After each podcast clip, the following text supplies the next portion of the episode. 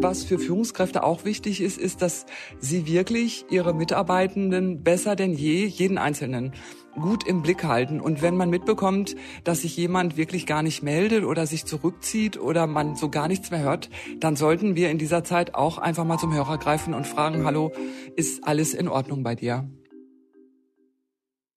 Das war Reinhild Fürstenberg. Sie leitet das gleichnamige Fürstenberg-Institut in Hamburg und dieses berät und unterstützt Mitarbeiter und Mitarbeiterinnen und Führungskräfte in Unternehmen dabei, mental gesund, zufrieden und dabei ja natürlich auch leistungsfähig zu bleiben.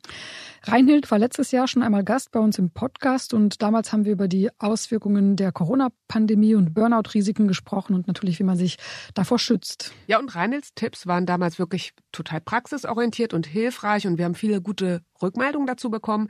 Deswegen haben wir Sie heute wieder eingeladen, um über Führung in Zeiten der Angst zu sprechen. Denn ja, leider hat sich die Weltlage insgesamt ja seit 2021 nicht gebessert und man muss sagen, sie hat sich wirklich verschlechtert. Wer hätte schon mit einem Krieg mitten in Europa gerechnet, mit einem Angriff Russlands auf die Ukraine? Auch das ist für viele Menschen natürlich sehr belastend. Genau, das macht vielen Menschen regelrecht Angst und heute sprechen wir darüber, wie wir lernen, trotz allem damit umzugehen, wie man als Führungskraft vor allen Dingen auch versuchen kann, seinem Team die Angst zu nehmen. Geht das überhaupt? Wie macht man das? Und natürlich aber auch auf sich selbst dabei als Individuum zu achten. Wir, das sind Astrid Meyer, Chefredakteurin Xing. Und Antonia Götz, Chefredakteurin des Harvard Business Manager. Zusammen sind wir Team A und sprechen hier alle zwei Wochen darüber, was gute Führung ausmacht. Astrid, ich würde sagen, lass uns gleich loslegen und reinhören in dein Gespräch mit Reinhild.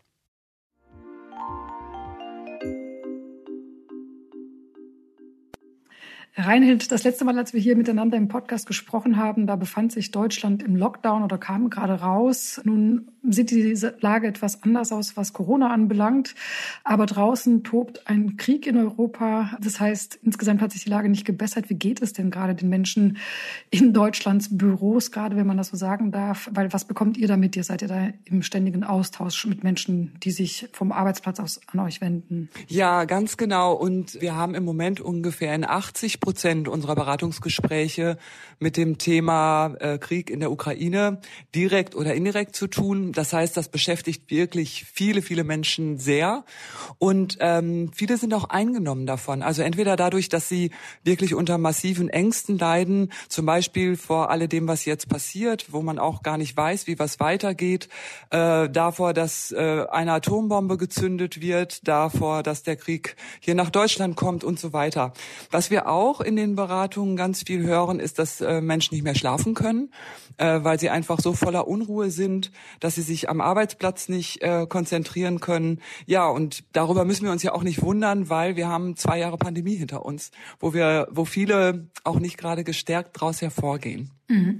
Du hast es jetzt gerade angesprochen, die, die Schlafstörungen. Welche sind denn noch Auswirkungen oder Symptome, wenn man das so sagen kann, die aus diesen Ängsten resultieren, von denen ihr mitbekommt? Ja, also bei vielen ist das dann so, dass wirklich der Alltag äh, in den Gedanken komplett um die Ängste kreisen, dann auch nur noch auf die Ängste fokussiert wird. Oft ist das dann so, dass die Menschen sich Sicherheit äh, suchen und äh, deswegen den ganzen Tag Nachrichten gucken, aber dadurch, dass sie dann die schlimmen Bilder wieder sehen, sich die Ängste eigentlich noch weiter verstärken.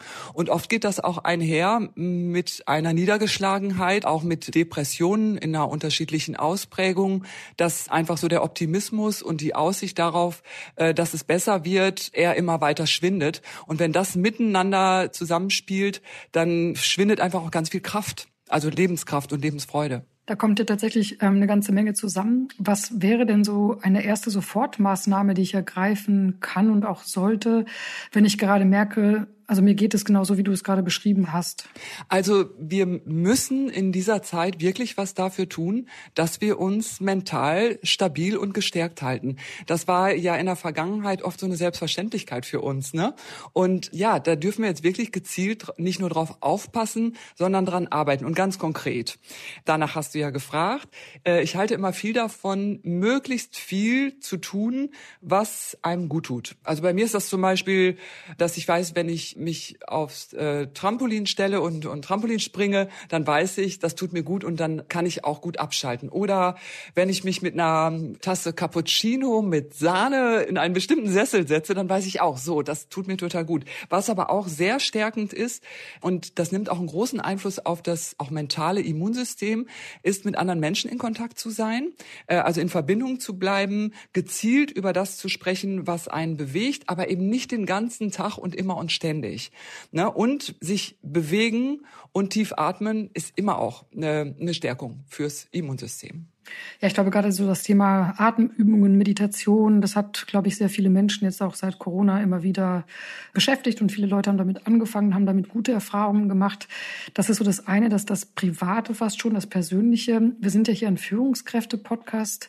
Deswegen möchte ich dich gerne fragen, was ist denn eine Aufgabe einer Führungskraft, wenn sie merkt, im Team sind die Leute vielleicht etwas ja, weniger energiegeladen und, und die Stimmung kippt vielleicht. Ja, also erstmal jetzt in Verbindung mit dem Krieg in der Ukraine raten wir wirklich jeder Führungskraft, dem Thema einen Platz zu geben und dann nicht einfach drüber hinwegzugehen, was wir schon auch häufig beobachten, dass das passiert. Weil, also man kann das zum Beispiel ganz praktisch so machen, dass man das Thema mit auf die Tagesordnung in einer Teamsitzung setzt und dann eine Runde macht, was eigentlich jeden in Verbindung damit gerade beschäftigt. Da können sich dann die Mitarbeitenden auch gegenseitig Tipps geben, wie sie damit umgehen und dieser Austausch und dass das überhaupt thematisiert wird, das findet in der Regel eine ganz hohe Anerkennung und stärkt auch das Gemeinschaftsgefühl im Team. Ne? Und was für Führungskräfte auch wichtig ist, ist, dass sie wirklich ihre Mitarbeitenden besser denn je, jeden Einzelnen gut im Blick halten. Und wenn man mitbekommt, und das ist ja in Verbindung mit Homeoffice heute auch nicht so ganz einfach, dass sich jemand wirklich gar nicht meldet oder sich zurückzieht oder man so gar nichts mehr hört, dann sollten wir in dieser Zeit auch einfach mal zum Hörer greifen und fragen, hallo, ist alles in Ordnung bei dir? Ähm, jetzt hast du gesagt, man soll im Meeting dafür Raum eröffnen oder Raum anbieten. Aber wie viel zu dem Thema, frage ich mich, sollte man als Führungskraft tatsächlich auf der Arbeit zulassen? Also früher hieß es ja immer, das ist ja ein professionelles Zusammensein und ja nicht, hm, wie soll ich sagen, die, die Familie oder Freunde. Also wo ist hier die richtige Balance? Ja, also die Gedanken und Ängste und so weiter, die Situation wirkt sich ja auf den Arbeitsplatz aus. Deswegen ist es auch ein Thema am Arbeitsplatz. Ne? Und damit einher geht ja auch in einigen Unternehmen, dass eben manche Mitarbeitenden nicht wissen, wie geht's mit Lieferketten weiter, sind unsere unsere Stellen noch sicher und so weiter. Auch das sind dann ja direkte Unternehmens- beziehungsweise Arbeitsplatzthemen. Also wir raten eben sehr dazu, dass das gezielt angegangen wird, man dann zum Beispiel mal eine halbe Stunde gezielt darüber spricht, aber ansonsten nicht zulässt, dass zum Beispiel auch einzelne Mitarbeitende herumgehen und den ganzen Tag auch andere damit behelligen, immer wieder über dieses Thema sprechen zu wollen. Weil das macht einfach keine guten Gefühle, wenn man immer über was Negatives und über was Beängstigendes spricht. Deswegen ist das wichtig, sich auch auf das zu konzentrieren, was man steuern kann und wo man handeln kann. Und das ist unter anderem die Arbeit. Deswegen ist auch die Arbeit im Moment wirklich hilfreich. Ne? Und auch das ins Bewusstsein von Mitarbeitenden zu rücken, ist auch gut, wenn man das zwischendurch als Führungskraft mal sagt. Jetzt hast du gesagt, also eine halbe Stunde, wäre das dann eine halbe Stunde pro Woche und ist sowas auch vom Team abhängig? Gibt es da überhaupt sowas wie, wie einen Richtwert, was okay ist? Naja, das hängt natürlich auch viel von der Größe eines Teams ab und auch davon, in welchem Rahmen man überhaupt Teamsitzungen macht, auch wieso die Gesprächskultur im Unternehmen ist und so weiter. Also da sollten wir Führungskräfte empathisch sein und uns darauf einstellen, wie das irgendwie ins Team reinpasst. Aber Hauptsache, wir sprechen es an, also und gehen nicht einfach drüber hinweg. Also mein Eindruck ist, man kann natürlich als Führungskraft einen, einen Boden bereiten, dass die Menschen dann im Team über Ängste sprechen können. Aber natürlich kann ich nicht beeinflussen, wie viel Angst am Ende des Tages jeder Einzelne empfindet. Was ist da meine Verantwortung als Führungskraft und wo hört sie vielleicht auch auf? Weil ich glaube, diese Frage stellen sich auch zunehmend mehr Führungskräfte?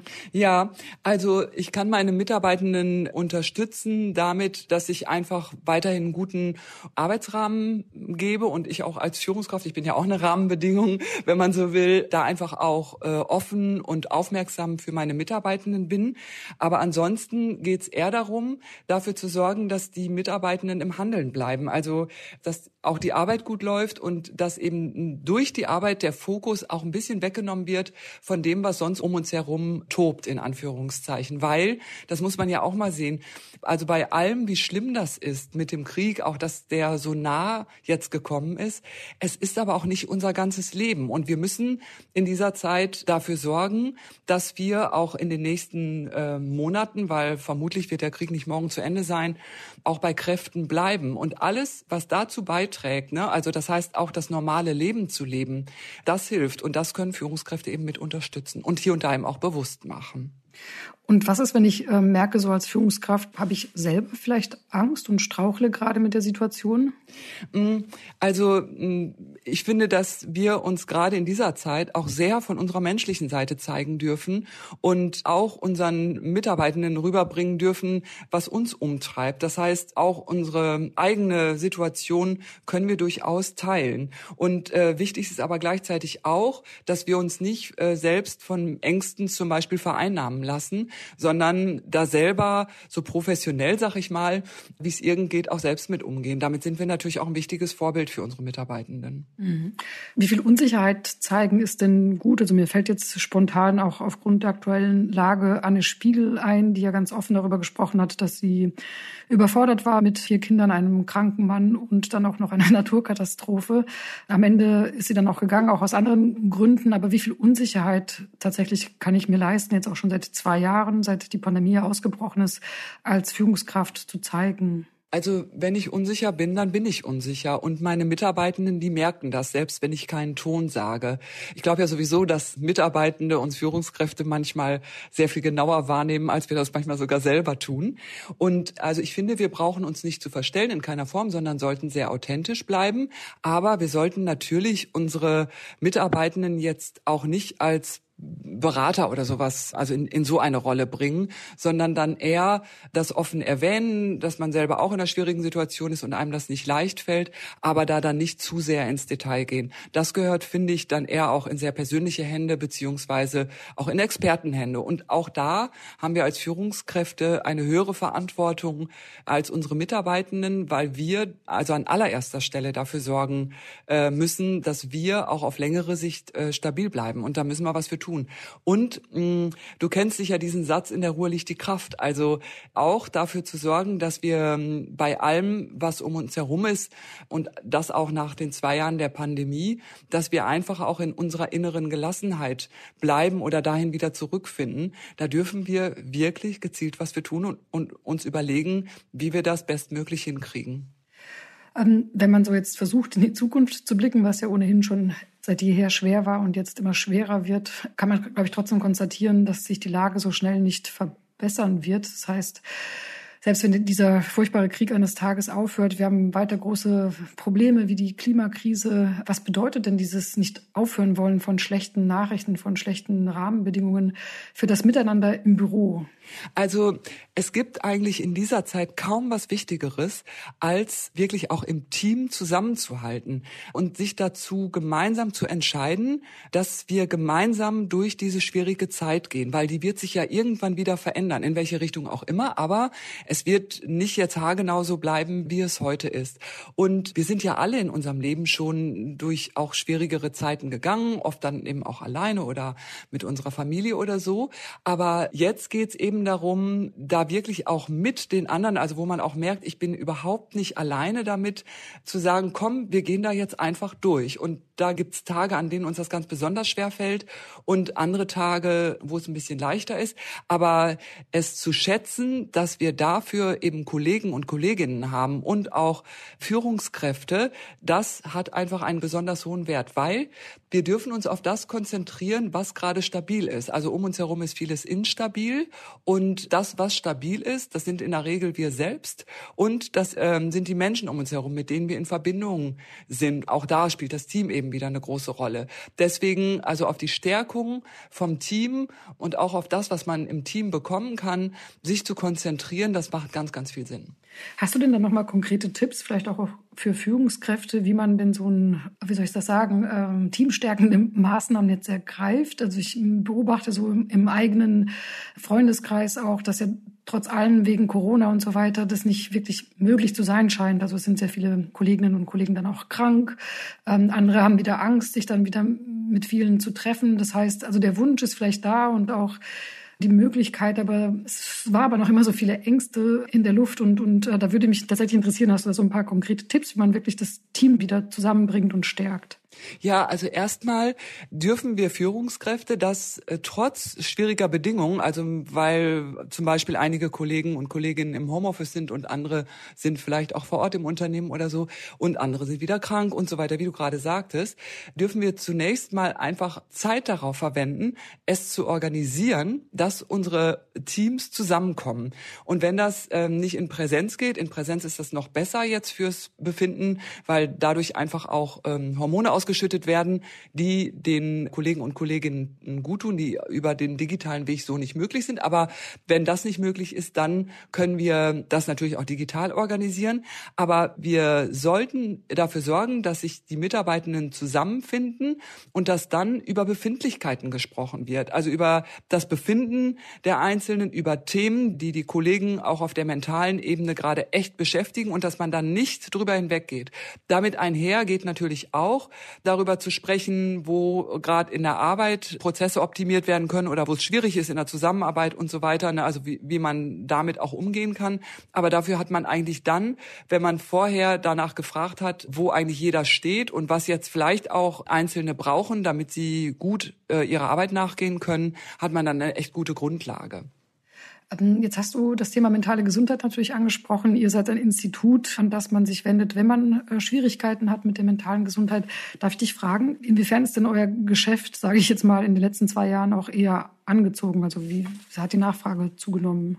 Ja, also hm, das bin ich schon öfters gefragt worden und wir gehören, diesen Ausdruck finde ich zwar nicht so toll, aber wir gehören wirklich zu den Krisengewinnern in dem Sinne, dass wir nicht nur sehr, sehr viele Kunden dazugewonnen haben, sondern wir haben also und jetzt mit, mit dem Beginn des Krieges nochmal ganz besonders eine hm, Anfragehäufigkeit in den Beratungen, wie wir sie in über 30 Jahren noch nie hatten. Und gehst du davon aus, dass sich das dann irgendwann mal wieder legen wird oder bleibt das Thema mentale Gesundheit auch darüber hinaus, weil die Menschen einfach ja sensibler auch darüber geworden sind, ja? Ja, also ähm, ich denke, dass sich diese Peaks äh, wieder legen werden, aber es können auch jederzeit, also das haben wir jetzt ja auch gelernt, wieder neue Peaks kommen. Übrigens, ich meine, wir sind ja über die 30 Jahre bei uns im Institut wirklich sehr, sehr krisenerfahren, aber sowas wie diese Krise jetzt, also gerade mit dem Krieg in der Ukraine, hatten wir auch noch nicht. Und da haben wir auch gesehen, dass das auch in Unternehmen und auch in Bezug auf Führung nochmal was anderes braucht, also mehr Steuerung durch Krisen, als das bei vergangenen Krisen der Fall war. Ja, und insofern gehe ich davon aus, auch weil das Bewusstsein für die mentale Gesundheit in vielen Unternehmen einfach durch die Situation jetzt gestiegen ist, dass wir insgesamt bei einer etwas erhöhten Nachfrage auf jeden Fall bleiben werden. Was ja unterm Strich genommen ja eigentlich eine positive Entwicklung ist. Ja, ich meine, im Grunde ist die Entwicklung traurig, weil einfach so viele Menschen viel belasteter sind als vorher und jetzt auch gar keine Chance hatten, mal wieder zu Kräften zu kommen. Dann kam eben schon wieder das nächste. Ne? Auf der anderen Seite, finde ich, ist das auch eine ganz große Chance, dass Menschen auch wirklich lernen, wie sie sich selber stabil halten, weil das steht jetzt einfach an. Also das kann kein Therapeut machen und sollte auch kein Therapeut machen. Und es ist erstmal für viele oft selbstverständlich gewesen, dass das von selbst geht. Aber das dürfen wir jetzt ganz gezielt lernen. Also sprich, die Dimension psychischer Gesundheit, dass wir die uns wirklich selber aneignen und konkret wissen, wie wir uns selbst äh, mental stabil halten können.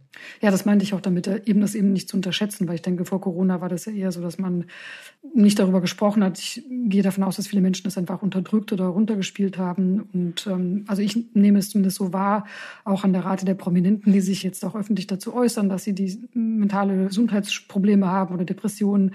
Das scheint für mich so ein bisschen ein gesellschaftlicher Dammbruch fast schon zu sein. Also ich denke jetzt auch an Olympia, die ganzen Topsportler und Sportlerinnen, die sich geäußert haben. Absolut. Mhm.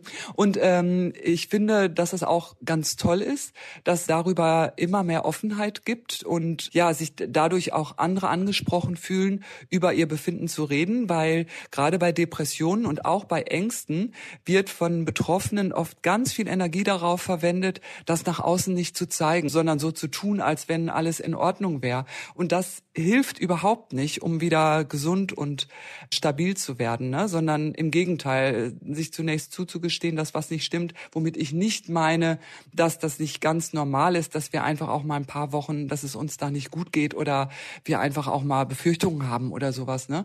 Das ist sicherlich eine echte Weiterentwicklung. Reinhild, ich würde ganz gerne ähm, eine Positive Note enden, wie das so schön auf Englisch heißt. Was hat dir denn zuletzt Freude und auch tatsächlich Leichtigkeit geschenkt? Ich habe mir mein Lachen bewahrt. Und darüber hinaus, also egal was ist, aber es gibt so viel Gutes in meinem Leben und das ist der zweite Punkt. Ich bin einfach gerade auch durch die schlimme Situation, die gerade in Europa herrscht, bin ich noch mal viel dankbarer für all das, was wirklich, wirklich gut ist. Das ist ein schönes Schlusswort und ich kann bestätigen, dein Lachen ist auch sehr, sehr ansteckend. Nicht nur, dass du es privat hast, das ist auch ansteckend. Vielen Dank. Ja, danke, dass du heute mit äh, dabei gewesen bist. Ja, sehr, sehr gerne, liebe Astrid.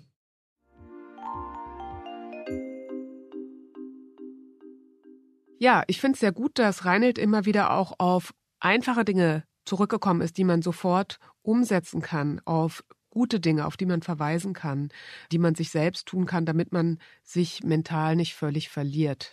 Ja, und auch, dass ihr sagt, dass man sich nicht ständig vor einem schlechten Gewissen erdrücken lassen kann, finde ich sehr klar und auch hilfreich, weil ich weiß nicht, wie es bei dir ist, Antonia, aber diese Diskussion, die hatten wir tatsächlich auch im Freundeskreis recht häufig. Also kann ich noch in Urlaub fahren, gerade als Führungskraft, wenn in der Ukraine gerade Menschen sterben. Und ich bin der Meinung, ja, wenn man selbst nicht mehr auftanken kann, dann kann man ja auch keinem anderen mehr helfen. Und muss man natürlich auch eine, eine Balance dafür finden. Aber wenn man selbst überhaupt nicht mehr weiter kann, bringt es ja auch überhaupt keinen mehr weiter. Ja, ich finde das eine super schwere Debatte. Wir haben in der Familie auch überlegt, können wir nicht jemand aufnehmen jetzt zu Hause? Und ich finde das natürlich großartig, dass so viele Menschen das tun. Ich habe aber gemerkt, dass ich gerade in dieser Phase oder dass wir gerade selbst sehr überfordert sind mit unserem Alltag. Und ich glaube, man muss ja auch leisten, für die Menschen da zu sein. Und ich hatte dann an dem Punkt, wo es darum ging, für mich entschieden, dass auch für mich eine wichtige Aufgabe ist, für mein Team da zu sein, mit meinem Team diese Gespräche zu führen und da Energie reinzugeben. Und deswegen haben wir uns vorerst entschieden es zu lassen. Also ich glaube, da immer wieder zu gucken, auch angesichts einer solchen Krise und natürlich dieses unermesslichen Schreckens, den die Leute erfahren, das will ich überhaupt nicht kleinreden, aber zu gucken, was schaffe ich, was traue ich mir zu, wo kann ich am besten helfen, das ist eine wichtige Frage. Mhm, absolut, also nicht noch die eigene Überforderung vielleicht äh, selbst begünstigen. Ja, ich finde deswegen ist auch extrem wichtig, dass man so über solche Themen auch auf der Arbeit sprechen kann, dass man dafür einen richtigen Rahmen setzt und dass man eben mit Angstzuständen dann auch lernt, im Team professionell umzugehen. Also wir haben auch gemerkt auf Xing, wir hatten ein, ein Special zur Rückkehr ins Büro und tatsächlich haben die Artikel am besten performt, wurden am meisten gelesen bei denen es um Angstzustände geht. Das ist wirklich ein sehr reales Problem gerade da draußen. Xing arbeitet ja auch mit dem Fürstenberg-Institut zusammen. Deswegen auch von uns hier der Aufruf, wenn ihr merkt, ähm, ihr könnt einfach nicht mehr als Führungskraft, dann sucht euch einfach tatsächlich auch Hilfe. Ich finde, Reinhold hat ganz viel mitgegeben, womit man Schritt für Schritt anfangen und in die Umsetzung kommen kann. Ja, ich habe heute eine Hausaufgabe mitgebracht, die uns im Team selber sehr gefällt und die unsere Kollegin Lena mitgebracht hat. Wir hatten auch so eine Stimmungsdurststrecke Strecke und dann hat Lena vorgeschlagen, dass wir einmal im Monat eine warme Dusche zusammennehmen. Also jetzt natürlich nicht sprichwörtlich, sondern wir haben ein Dokument aufgesetzt, in dem wir dann innerhalb des Monats oder unter des Monats reinschreiben, sowas, was gerade schön läuft, was einem gefallen hat, wo es irgendwie Highlights gab. Und am Ende des Monats in der letzten Redaktionssitzung lesen dann immer zwei aus dem Team die Highlights vor, so ein bisschen lustig, wie so ein Radioreporter beim Fußball vielleicht. Und ähm, ja, wir nennen das, wie gesagt, die warme Dusche und die macht sehr, sehr Spaß. Super Idee. Ich glaube, das schaue ich mir bei dir und bei Lena mal ab. Wir hoffen, dass wir uns hier in zwei Wochen wieder hören. Vergesst nicht, uns auf Apple, auf Spotify zu bewerten, wenn ihr es noch nicht getan habt. Und schickt uns gerne Feedback, welche Themen euch dringlich noch unter den Nägeln brennen und interessieren würden. Wir hören uns dann in zwei Wochen wieder. Tschüss. Tschüss.